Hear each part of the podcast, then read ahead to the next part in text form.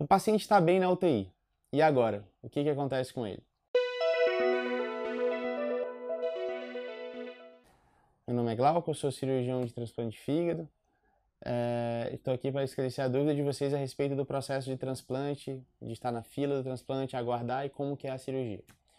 Já comentamos sobre a cirurgia, já comentamos sobre o pós-operatório imediato.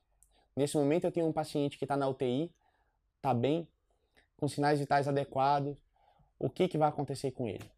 Primeiro de tudo, a gente vai começar a tirar todos aqueles catéteres que foram colocados nele na cirurgia. O primeiro catéter que a gente tira é uma sonda que fica pelo nariz e vai até o estômago. Quando a gente tira essa sonda, é o primeiro sinal de que o paciente está evoluindo bem. A gente pode ofertar alimento para ele.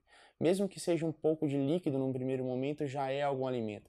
Isso quer dizer que o intestino dele já está funcionando e que ele tem condição clínica para comer pela boca. Depois disso, a gente vai começando a tirar os outros adereços que ele tem. Começamos a tirar os acessos que foi pego na artéria, tirar a sonda do xixi. Nesse momento que o paciente está sem a sonda do xixi, está sem necessidade de monitorização da pressão invasiva, está sem a sonda no nariz, está sem medicações para controlar a pressão, a frequência cardíaca, é hora de ter alta da UTI. Nesse momento, ele vai para o quarto.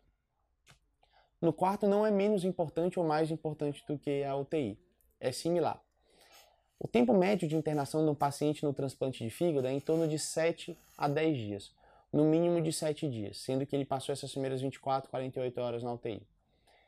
No quarto, serão necessários que todos os dias sejam colhidos exames de sangue, que o paciente mantenha a sua rotina de alimentação para que ele ganhe energia, para que ele venha se restabelecer da doença e da cirurgia do transplante Além disso, que faça as fisioterapias motoras, que faça a fisioterapia respiratória, que saia do leito andando, porque o estímulo à deambulação é a melhor coisa para a recuperação do paciente, para a ventilação do paciente, para o inchaço que ele fica depois da cirurgia.